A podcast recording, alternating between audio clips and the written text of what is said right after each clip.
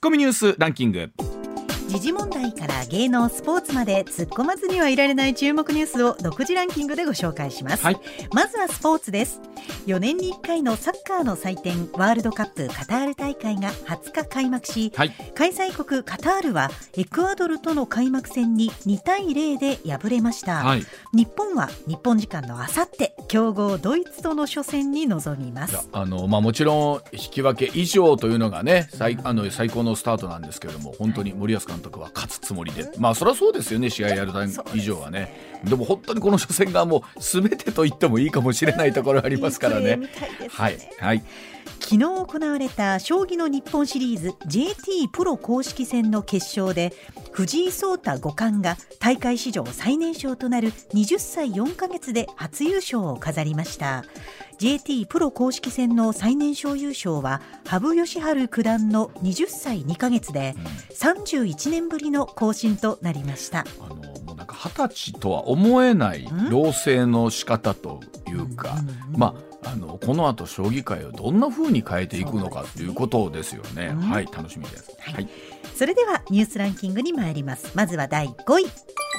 昨日神戸マラソンが3年ぶりに開催されおよそ2万人のランナーが神戸の街を駆け抜けました。今年は感染症対策のため沿道からの声援は自粛が呼びかけられていて南京町では竜の舞によるエールが送られるなど新しい応援スタイルで大会を盛り上げていました。まあ、本当にこういう形で市民マラソンが帰ってくるっていうのは本当にいいなと思います、ちょっと雨心配されてたんですけれども、まあ、大きくね崩れなかったっていうのも良かったのかなというところでございます。本当にお疲れ様でございました。した。はい。続いて第4位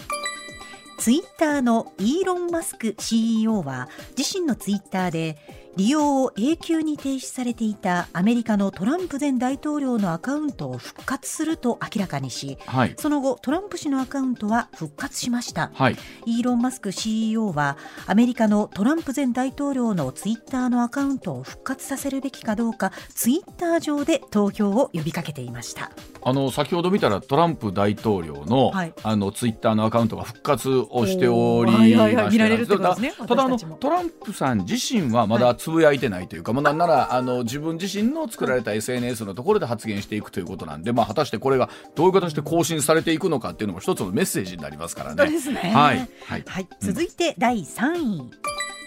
トルコ軍はシリア北部で空爆を行いクルド人武装勢力を含む31人が死亡しましたトルコでは先週最大都市イスタンブールで6人が死亡し数十人が負傷する爆発事件が起きていてクルド人武装勢力に訓練されたとみられる女らが逮捕されていることから今回の空爆はその報復の可能性が高いとみられています、まあ、ロシアのウクライナ侵攻から始まり NATO とはどうあるべきかそこにフィンランドスウェーデンというところがこのクルド人の皆さんをまあ、ね支えているというところも、サポートしているというところもあって、そこにトルコが反対をしているという本当に複雑な世界情勢の中で果たしてこの問題をどう捉えていくかということになりますね。はい。続いて第2位はウクライナの国営企業はロシア軍が占拠する南部ザポロジエ原発に10発を超える砲撃があったと発表しました。一方ザポロジエ原発を管理するロシア国営の原子力企業の幹部はウクライナ軍から15回の砲撃があったと主張しています、IAEA 国際原子力機関のグロッシ事務局長は攻撃の即時停止を求める声明を発表しました、まあ、この辺りのお話、えー高橋さんにも詳しく聞いていきたいと思います。はい、続いて1位は岸田総理大臣は政治資金問題が相次ぎ発覚した寺田総務大臣を昨夜更迭しました政治資金規正法の担当閣僚として適当ではないと判断したもので後任に松本剛明元外務大臣を起用する方針です。1ヶ月足らずの間に3人目の閣僚の辞任となり岸田総理は任命責任を認め深くお詫びすると陳謝しましたまあ、あーいわゆる補正予算の審議に入る前にですねしっかりとこの辺りっていうのは決着つけておかないとおそらく審議進まないだろうということになるんですけれども、まあでも本当に岸田さんの心中やいかにというところになりそうですね。はい、ではこの後そのあたりに含めて高橋さんにお話聞いていきたいと思います。上泉雄一のエーナー MBS ラジオがお送りしています。さあ時刻6時まもなく26分になります。ここからは高橋洋一さんでございます。高橋さんおはようございます。おはようございます。今週もよろしくお願いします。はい。えー高橋さん本題に行く前になんですけれども、えっ、と、はい。昨日寺田総務大臣まあ更迭ということになりましたけれども、はい。まあこのあたりのこの1ヶ月の閣僚と辞任ドミノというのは、高橋さんどういうふうにご覧になってらっしゃるんでしょうか？すすさうん三人ですからね。ねえあの三振とかスリーアウトとかそんな感じですよね。スリーアウトまで来ましたかこれ？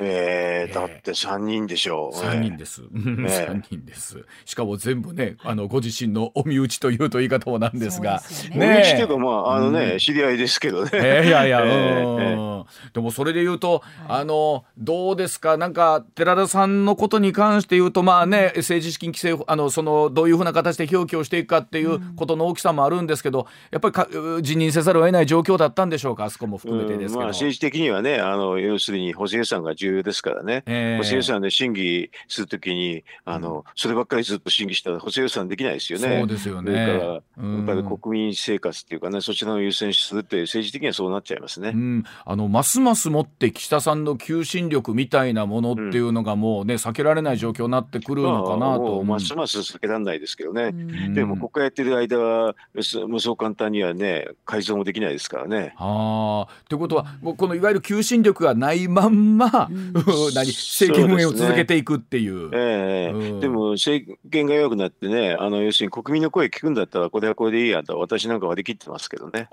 なるほど。なるほど。あの聞く力は、はいはい。あのいいいいように捉えると。はい。そうですよね、うん。えーっとだからあのいろんなね、あの法案とか予算なんかで、予算なんかね、特にね、いろいろ組み替える余地たくさんあるんで、はい。あのだからそれで組み替えてもやってね、うん。あの埋蔵金でもボンって出しちゃえばね、はい。あのそれはそれでいいやと思いますけどね、今のところはもう抵抗してすごいですけどね。ねえではそのあの埋蔵金の話もこの後、お聞きするといたしまして、はいまずはこちらからお送りしましょう。さあ日中首脳会談日韓首脳会談をどう見られたでしょうか。えー17日の夜になります。岸田総理タイで中国の習近平国家主席と首脳会談を行いました。外務省の発表によると時間は45分間ということで岸田総理尖閣諸島を含む東シナ海情勢や8月の中国による EEZ への弾道ミサイルの発射日本周辺での中国の軍事活動について深刻な懸念を表明したということです。また日中防衛当局間のホットラインの早期運用開始や意思の疎通の強化で一致したということですね。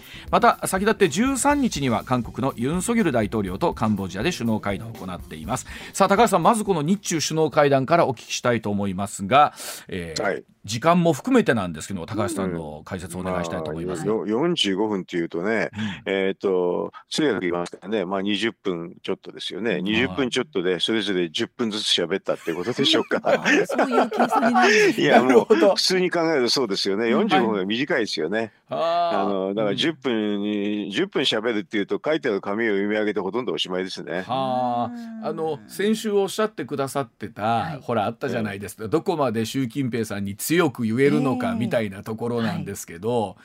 内まあ、あ容、の紙に書いてあって、そのままスーって読んだんじゃないですか、これは。だから一応言ったのは言ったんでしょうけれど、うん。あのでも多分あのその反論もあったんでしょうけど反論も書いてないし、うん。あれですね。あのよ要は言った一応言ったよっていう記者会記者発表です。あ記者っていうかね、はい。あの外務省の発表。でしたね。ええということはもう予定調和通りという感じなんですかね？書面を読み。そうね、次を次会うかっていうことで、うん。あのだから合意内容っていうのはなんてこのホットラインなんてもうすごくつまんない単純な話だけですよね。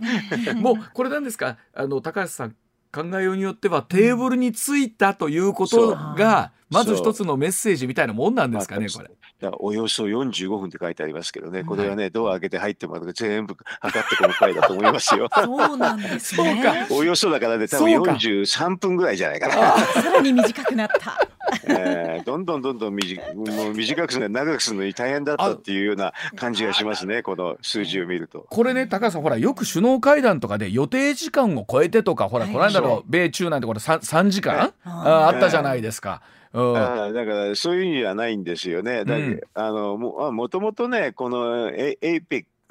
あなんだっけなこのあ ASEAN の関連首脳会議っていうのはいろんなのたくさんあってそれこのこれやってる時に、うん。えー、とあのポーランドの話があったからあ。はい。あの要するに G7 の人はそこでまた集まんなきゃいけないかったりして、うん。いろいろキャあの予定された会談は結構キャンセルにはなってるんですよね。うんだから時間短いのは間違いないんですけれど、うん。でもあの中国もあれですよね、いやまあ日本なんかはまあ時間通りでいいやっていうことなんじゃないですか。あえそんな風な感じなんですか？もう時間通りでいいかそれはそうですよ、他のアメリカの方はちょっとね、ええ。あの真剣にやんなきゃいけないけど、中国どうせ日本はっていう感じでしょうね。そうなんですね。ということは会談時間を見ただけで、うん。その国との関係が分かるってことなんですね高橋さん。それはそうですよ。中だってあのああとね写真ね。あ写真ね？はい。ええあのどんな写真かっていうんだよ。まあ外務省の写真はちょっと前向いた写真だけど、はいあの民放の写真なんかはまあ意図的かもしれませんけどね。はい。きあの習近平は前向いて握手してて、はい。えっ、と岸田さんは習近平の方を見てお辞儀してる握手そうですよね。ですね。ありましあ、でも写真って確かに切り取りようによってはいくらでもこうね。ううんん。でもでもそういうの切れ取られるっていうのは想定されてるんで、ああそうか。だからあれは前見てちゃんとあの笑わないでっていうふうにこう言われてるはずですけどね。あのやっぱりでそれは岸田さんがちょっとそれができてなかった。んどこを切り取られてもいいようにってそう、どこを切られても大丈夫なようにってやってるのが普通です。だってあれそれこそ習近平さんとあれ安倍さんの握手でしたっけね？あの、うん。高さんあの本当にブスッとしたまんま習近平さんがってなったじゃないですか。安倍さんも前見てすぐ笑わないでねやってて。まあそんなもんなんですけどね。あーまあ、つまりその写真とか振る舞いも含めてメッセージなんですねもうそこがね。うん、だって首脳会談は中身言わないから、うん。あの要するに写真の方ぐらいしか外に出るメッセージはあんまりないですよね。あの先立って行われたその日韓首脳会談の方なんですけど、ええ。さあ徴用工問題についてもうなんならその韓国国内で、えーええ。財団肩代わりさせるという話出てますけれどもそこのあたり含めて高橋さんどうそか？れはいいんですけどね、うん。あの肩代わりするっていうのは日韓請求権協定のを実施すると、実はもう全部韓国の中で話しつけるはいとい。うことですから、そうですよね。それはそれでいいんですけどね。はい、え。うん。あのそれはだからいわゆるあの日本は解決済みだって言ってるのをうん。韓国がやるっていう意味で、それはそれでまあ悪くはないですね。はあ、あのただその後に実は海上自衛隊のトップの会見があったんですよはね。変ですね。あと、その後にまた韓国の方も、いや、あんなの知らないよって言って、うん。あの要はレーダー照射事件について、2018年。まあはい。うんうん。解決しろというのを、うん。あの海上自衛あの東幕長、海上あの幕僚長が言って、はい。それで韓国の方もあの事務方の方が、いや、そんなのなかったって言ってるんですよね。はい。これはね、あのおそらくね、あの岸田さんが言い言いそびれたんだと思いますよ。あそう、あの要するに、はい。えー、と徴用工の話を聞いてるときにね、うんあの一番最後のところにあの、まあ、韓国側で処理しますっていうそういう言い方を多分したと思うんですよね。はいだからあの韓国がそういう説明したと思うんです。そしたらその時に、はいああのレーダー照射事件もそうそれでよろしくっていうふうに言えばよかったんですよ。はあ、それをい言いそびれちゃった。言いそびれたからあの要するに自衛隊の人が言わざるを得なくなっちゃったんでしょ。ょそれであの逆に言うと言いそびれたから、はああの韓国の方は言わないんだと思って強気に出てるんじゃないですか。あのそういうことってあるんですか？あだあんまりないと思いますけど普通は読み上げるだけなんだけど、ええ。あの要はちょっとあの多分私の直直感というかね、はい邪推は言いそびれたんだと思いますよ。言いそびれたんじゃないとああいう形で日韓それぞれ言うことないですからね。そうですね。2018年12月の話で、ということですもんね。であの現場は重要なんでね、はい現場がいあのきちっといなんか信頼関係がないと何話してもダメなんですよ。だからあれは多分重要な話だから最初にやるべきことなんですけれど、はいはい。あのまあ首脳会談で言わなかったっていうんで韓国の方がちょっと調子に乗ってる感じはしますね。これどうですか？現時点での日韓の関係っていうのは高橋さんどうご覧になってます？だから時計うん。は一本、一本は抜けつつあるけど他のが大変ですね。あー。あの合わせてなりますがさあここに来てまた北朝鮮からのミサイルも止まらない状況になっていて、そうね。ええ。いよいよもう EZ ないというところも普通に、ええ。普通にというかね、かったですよね。ねあえれ、うん、あれはロフティ的キロしてなんか70キロぐらいまで上げたので、うんはい。上に上げてうん。ほとんど上垂直に上げて垂直に落っことすんですよね。はい。だからほんのちょっとあの角度とかあの飛ぶ距離間違うと EZ 超えちゃうんですよね。そうですよねでだからその意味であんまり技術は良くないのかなと思ったんですけど逆に危ないですよね。ですよねあの要するにちょっとずれたら日本に来ちゃいますよね。そうでしょういやこれあの高橋さんどどうなんですか？やっぱり EZ 内に向けて撃っいや、ないっていうのは意味あまりないんで、あの、要するに EZ の寸寸止めするって、そうすると技術もあって、技術もあるなっていうふうに見るんですけどね。はいはい。あの、だから技術はちょっとないなって私なんか見え、思っちゃったですね。でも、それこそ一歩間違ったらっていうと、本当その危険はありますよね、これ。ほんのちょっと間違ったら、あれですよ。あの、すごく高く上げてるんでね。はい、あの、ほんのちょっと間違ったら日本に行きますよ。そうでしょ？う。で、これ本当に、例えば陸地でも島でも着弾みたいな話になってしまったら、えらいことになるわけですよ、ね。えらいことですよ。だから、あれはじあの軍事演習でしたらね、EZ の中でとどめあの要するに外にして、うん、あの技術があるって見せつけるのが普通だと思ったんで、あれ、あれって、ね、ひどいなという感じがしましたよ。これでもなんか放送で言って的確な言葉か、なんか調子に乗り方っていうともうなんかすごい言葉を選びますけど、そうそう調子に乗ってあれですよね。本当にでも、ま、技術が大したことないのにあんな変なことされたら困るよって感じですよね。これ本当何度もお聞きしますがどうしようもないんですかやっぱり。あこれはだからどうしようもなくてもしもやったら3倍返しするとしかいやそれしか抑止力はないですよ。だって何もしないって分かってるから平気なんですよ。ですよね。でも、うん、あのほんと具体的に何かが動くってことはもうなんかうちうちのレベルでとかなんとかでいやででちょっと無理ですね今の段階ではね。はあ、じゃあ我々は常にこうなんかいつの時間帯でもなんかいつ J アラートが鳴るんだみたいな状況の中で待ってるしかないってことなんですね。うん、まあこれは今までお花畑をずっと続けてきたからこうなっちゃったんですよね。要するに迎撃、うんはい、敵基地迎撃なんて議論してますよねまだね。まあそれがないと絶対向こうはやめないですよ。じゃあしばらく続くんですか？続きますね。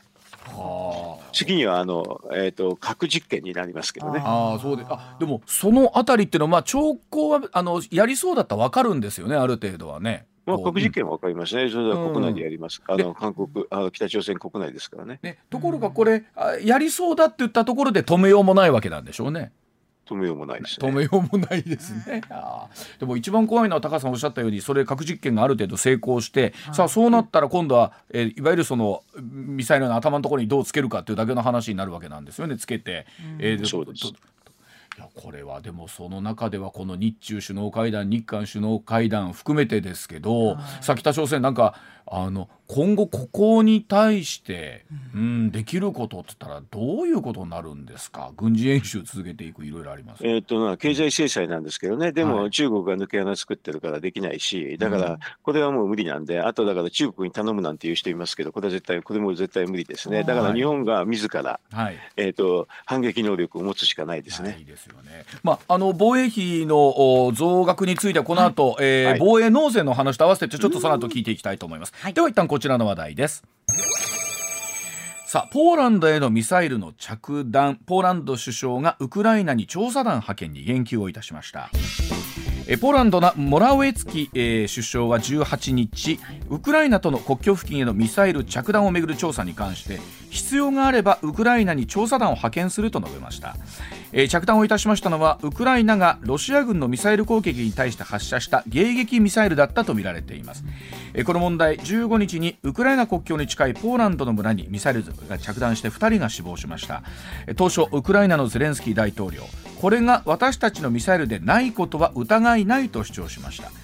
そして16日アメリカのバイデン大統領。ミサイルの軌道から考えるとロシアから発射されたとは考えにくいとコメントしたんですね。その後ゼレンスキー大統領も証拠があれば我々は謝らなければならないと主張も少し修正しているということですが、さあ改めて高橋さんこのポーランドへのミサイルの着弾というところですこれは軍事的には、うん、えー、っとウクライナの制空権は誰が持ってるかっていうとこれアメリカなんですよ。アメリカと NATO 軍なんですよね。はい、で制空権はどうやって持ってる、も持ってるから実実はミサイルが飛んでくるのが分かるってことなんですよ。はい。あの、はい、で、空襲警報が出るでしょ？はい。だからそれはあのアメリカとポあの NATO 軍、まあアメリカですけどね。はい。あのポーランドの上で飛行機を飛ばしてるんですよ。はい。えーと、警戒機っていうのね、はいうん、でポーランドの上で飛ばしてるからウクライナのほとんどのところはカバーできるんですよね。はい、はい、なるほどそれで制空権を確保してて、はいうん、それであれですよねあのえーと、飛んでくるのはミサイルは全部わかるんですよ、どっかから撃ったかって、それ分かんないと空襲警報出せないです出せないですもんね、はい、だからそれでポーランドの上で飛んでるってことは、ポーランドの近くの話はもうすごくよく分かってますからね、はい。はい、アメリカはもう完全に分かってた話なんで、はい、それで軌道が違うって言ったんですと思いますよ。うん、で、最初は結構、ゼレンスキーさんも強い。それは分かん分かんないですから、最初は。ね、分かんないですもんね。ええ。あのででも、まあ、あの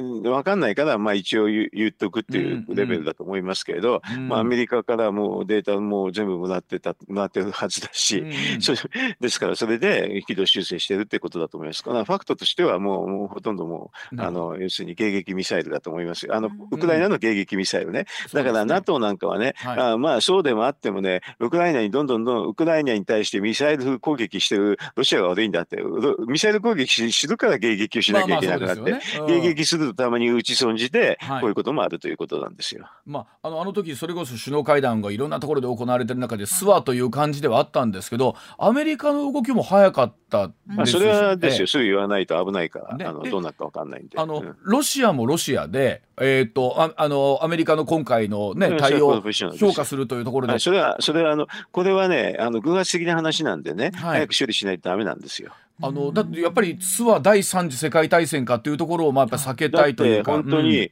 本当に攻撃されたらそうなっちゃうでしょ、うんうん、あの要するにポーランドが攻撃されたらそうなっちゃうので、ね、これは偶発的な話だっていうことで、うん、あのまあ本当にそうですからね、ね。処理するしかないですからね、はい、あのこれ長引かすメリットアメリカには全くないですから、それはすぐ言いますよね。ね。でで一方であ例えば冬を前にですねウクライナのエネルギー関連施設先ほどのニュースありましたけれどもそう。いったところの攻撃が止まらないんですけれども、ですよね、はい。あの戦争犯罪的ですよねこれはね。ね。でもこれはもうどうなんでしょう？これもどうしようもないんでしょうか？これは、うん、これはアメリカがある程度武器を供与すると止まりますよね。うん武器を供与するとともバラン、はい、バランスですけれど、うん、あの要するに今あの長射程の反撃能力があるのを結構制限してますからね、はい、だから、うん、あのミサイル撃ってくるところまでは実はできないんで、うん、ですけれど、あのそれを長射程のものをちょっと許せば、はい、あのウクライナからロシアの国内へ攻撃が可能になりますよね。はい。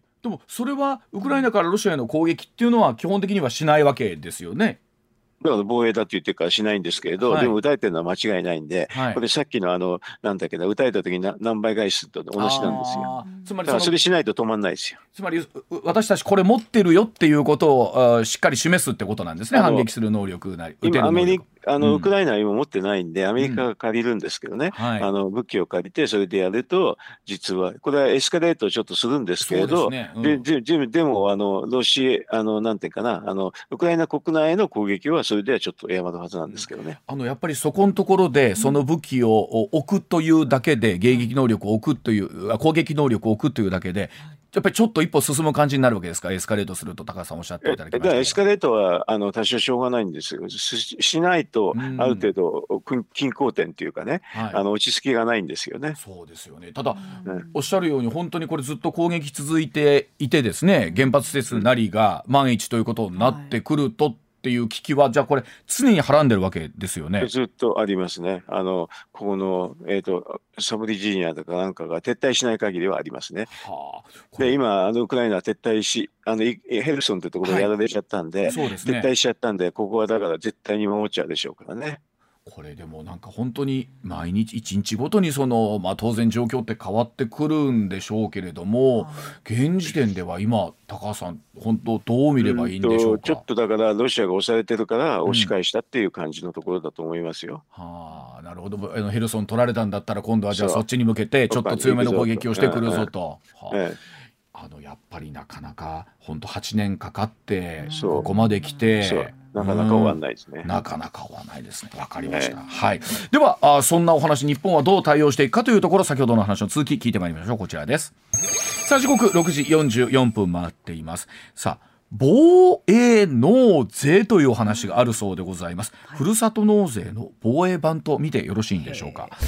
さあ政府の防衛費増額に関する有識者会議がまとめた、えー、提言の原案が16日明らかになりましたその中での財源についてなんですが幅広い税目による国民負担が必要だとして法人税を例示いたしました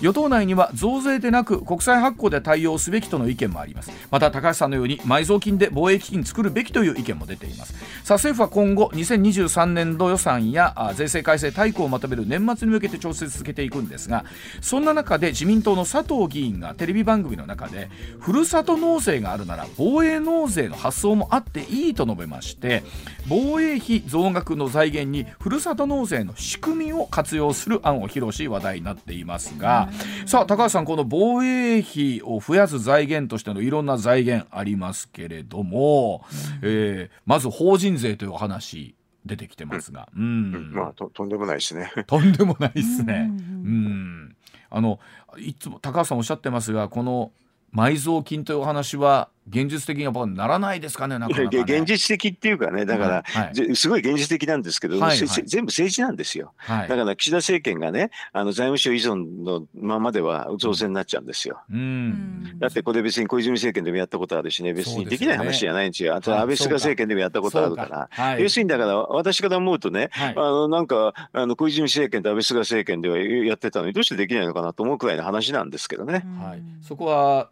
あの聞いてくれないんですね。聞いてくれないそれだけです。聞いてくれない。財務省の意見は聞くけども、この意見は聞いてくれないっていうことそれは岸田政権の性格なんですよ、はあ、あの佐藤議員の言っている防衛納税、うんうん、でこれこどういう考え方というのがふるさと納税っていうのはどういうのかっていうと、はい、あのみんなねあのだからマスコミなんかではね返礼品の話ばっかりするけれど、はい、実は返礼返礼品はまあ制度には全く関わってないんですよあれ、はい、あんなの法律に何も書いてないんですけどね、法律に書いてある話は何かっていうとどっかの自治体に寄付したらその分だけ税金が安くなりますよって税額控除ってそれしか書いてないんですよ。はい、はいそれだけなんですよ。だからこれと言ってみるとね、はい、ふるさと納税した分だけ、うん、あの税収が減るからっていう、減っちゃうってそれだけのことなんですよね。だから言ってみるとね、自分の納税分の一部を好きなところに、あの寄付できるってそれだけなんですよ。ということは、もともとの仕組みで考えると、同じような仕組みと考えていいんですかね。我々、僕の持ってるじゃあ税金を一部防衛費に、はい、えー、これお願いしますって言って、その分が控除されるってことですよね。そうそうそう。はい、税税額控除、ね、税額控除税金がその分だけ。だから例えば10万円、はい、あの寄付したら10万円税金が安くなるっていうのが基本なんですよね。はい、だからこれはこれでね、うん、あの官僚の中抜きっていうかね、うん、誰に差配させるかっていうのは、うん、普通は役人が差配しちゃうんですけどね、はい、税収を集めて、でもそれを自分で使えるっていうそれだけの制度なんそういう制度なんですよこれ。うんうん、でそこは結構画期的って言われてるんだけど、これねふるさと納税と同じの仕組みやるとどうなるかっていう自治体は自分で選べるでしょ。それで選べるけれど、国はね、正直言って自分で選びにくいんですよ。うん、だから防衛省って言ったってね、はい、あの実はどこが寄付の窓口になるかって言ったら、これ、はい、多分財務省なんですよ。はあ、じゃあ防衛省でコントロールできないわけなんですか、できないですね。だから一部署だから、あ。の経理部がやるんですよね。経理部がやると財務省になっちゃうと思いますよ。おっしゃっていただいたように財務省の人がやってくるから、そううん。はい、そうするとねどうなるかっていうと、あのふるさと納税こんだけあったからってんで防衛予算ちょっと減らしますね。おそらく、ね、あ防衛納税がこんだけ来たんだから、あ、ほんあんたらこれで賄えてるでしょってことなんですね。それで、それであと逆に言うとその分だけ税収減ってんだから、うん、あのこれ全部防衛省がどっちだと他の省庁は困りますね。そういうロジックですね。じゃあ意味ないそういう言い方をして、うん、多分ね、はい、意味ないで、ただしこれをやればね、こういう悪意なことが表に出るから、はい、私はそれでもいいと思う。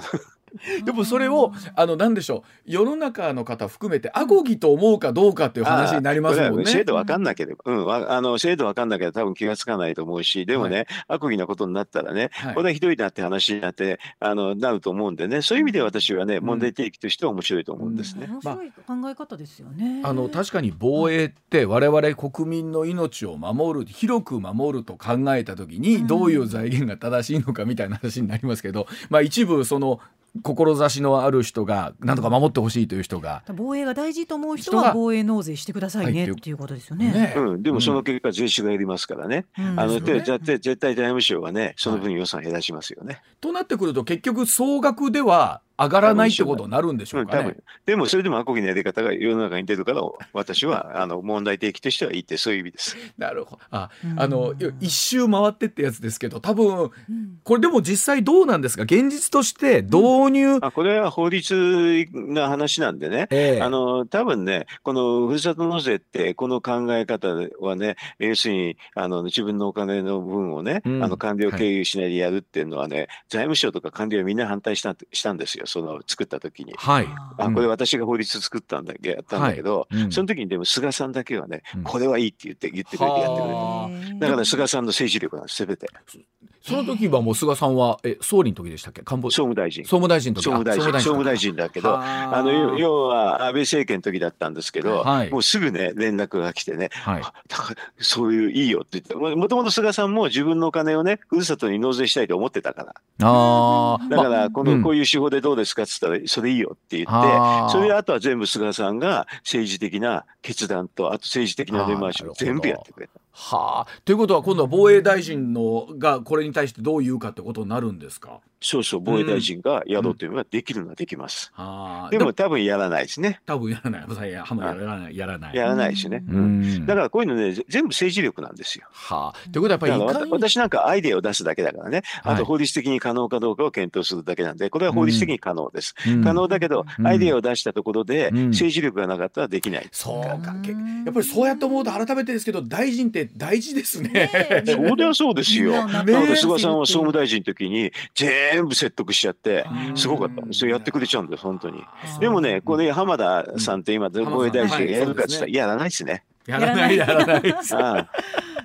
でもまあそれをやるかやらないかによってね大きく変わってくるんでしょうけれどだからこういうアイデアを出すと政治家がやるかやらないかが判定できるんですよ、うんね、だからそういう意味でもいいんです。でもこれどうですか？あの本当ここに来てあの、今おっしゃったように返礼品の方がね、なんか盛り上がっちゃってまあ我々はそっちの方が身近ですからあのおまけなんですね。あのおまけでしあの返礼品は、うん、あのはっきり言うとその自治体の支出なんでね。ねこれは地方のじ住民とか地方の議会が決めるべき問題です、うん、でそれを、えーと、例えば総務省なりが、はい、えー、行き間違いですよ。行き過ぎてるとかいうのも間違い、あれは間違いです、あれ完全に。だからあのいろんな訴訟のやつで総務省みんな負けてますけどね。ああ、それはそうですよ、あんなあんなで出過ぎたことしたら負けますよ。あの私が考えてたことはちょっと違うってことですね高橋さんねそこのところが。こういうのをねあのね証言したりねいろんなこと言ってるから、みんなね、訴訟の時に活用言われてるんですよ。活用されてるんですよ言ってることが。あ、まあ、でも言ったって前に言ってたことだからね、あの作った時の趣旨とかね。ね。でもまあそうなんですよね、結果としてはその目の前にもらえるものの大小で我々ついつい判断しちゃうんですが。はい。お知らせの後もう少しお話を伺ってまいります。はい、はい、どうも。上泉雄一のエーナー MBS ラジオがお送りしています。さあ引き続き高橋さんにお話を伺ってまいります、続いてのお話こちらでございます。ネットフリックスの広告付きプラン民放連会長が苦言というお話でございます、はいえー、動画配信大手のネットフリックスコマーシャルが流れる月額790円の低価格の広告付きプラン11月から始めたことに関しまして日本民間放送連盟の遠藤会長が18日事前に十分な説明がなく唐突で強引だと苦言を呈しました、えー、民放各社広告なしの定額制動画配信を前提に番組を動画配信サービスに提供しているといたしまして広告付きプランについては放送事業者に事前に十分な説明調整なかったったと、えー、ネットフリックスの対応を批判しています。あ先ほどその、ネットフリックスの広告付きプランということのニュースに、はい、まあ、民放連が苦言と、はい、このあたり高橋さんどうご覧になってるでしょうか？苦言っていうかこれ法律あの契約の話でしょ、はい、だから契契約にどうやって書いてあるかって私は分かんないですけどね、はい、だから契約違反だったらあの要するに取り下げればいいしね、うん、契約の範囲だったらそれはそれでいいじゃないかなってくらいしか思えないですね。あなるほど。あだって再利用でしょ？再利用だから、うん、一般的にはあれですよね。その後どう使うと結構自由ですよね。あこれでもどうなんですか？僕もすみません。細かく分かってないんですけど遠藤会長がこうおっしゃるということは、えええ法律に引っかかって法律で契約、ね、ごめんなさい。契約に引っかかったらあのそうやってそれで申し入れればいいしね。でも一般的に再利用っていうのは、うん、あの結構自由ですよ、うん、あのだってそういうの高速付きあの高速付き条件取引っていう言い方になっちゃうんでね、はい、あの再利用の仕方を事細かく決めてればね、うん、だからこれはねだからねなんか普通だったら相談があってしかるべきだっていうレベルの話で、はあ、契約違反かどうか言いにくいんじゃないですか。あまあなるほど。あのもともとその民放連とすると広告なしで定額で動画を配信するのでうちはソフトをということなんですけれども、うん、そうしそう思ってたけど、うん、そこははっきりそうだったらそう書けばいいじゃないですかね。なるほど。書いてたら書いてたでこうはならんということですかね。うんうん、ねまあでもどうなんですか？この辺りというのは、えー、出てくるんでしょうね。この定額云々となってきて。だってあれでしょ再利用するのは自由で。あの一般的にね私なんかだ再利用するときに、はい、あのもうそちらが自由にやらせてくれますよってあのやりますよっていうそういう再利用の契約ですよ。だからこれはねこれは再利用そうなったら再利用なんかやらなきゃいいだけですよ。そうですね、まあ、要はあの聞いてないよって話なんでしょうねだからね、うん、こういうの情けないですねはっきり言えばね。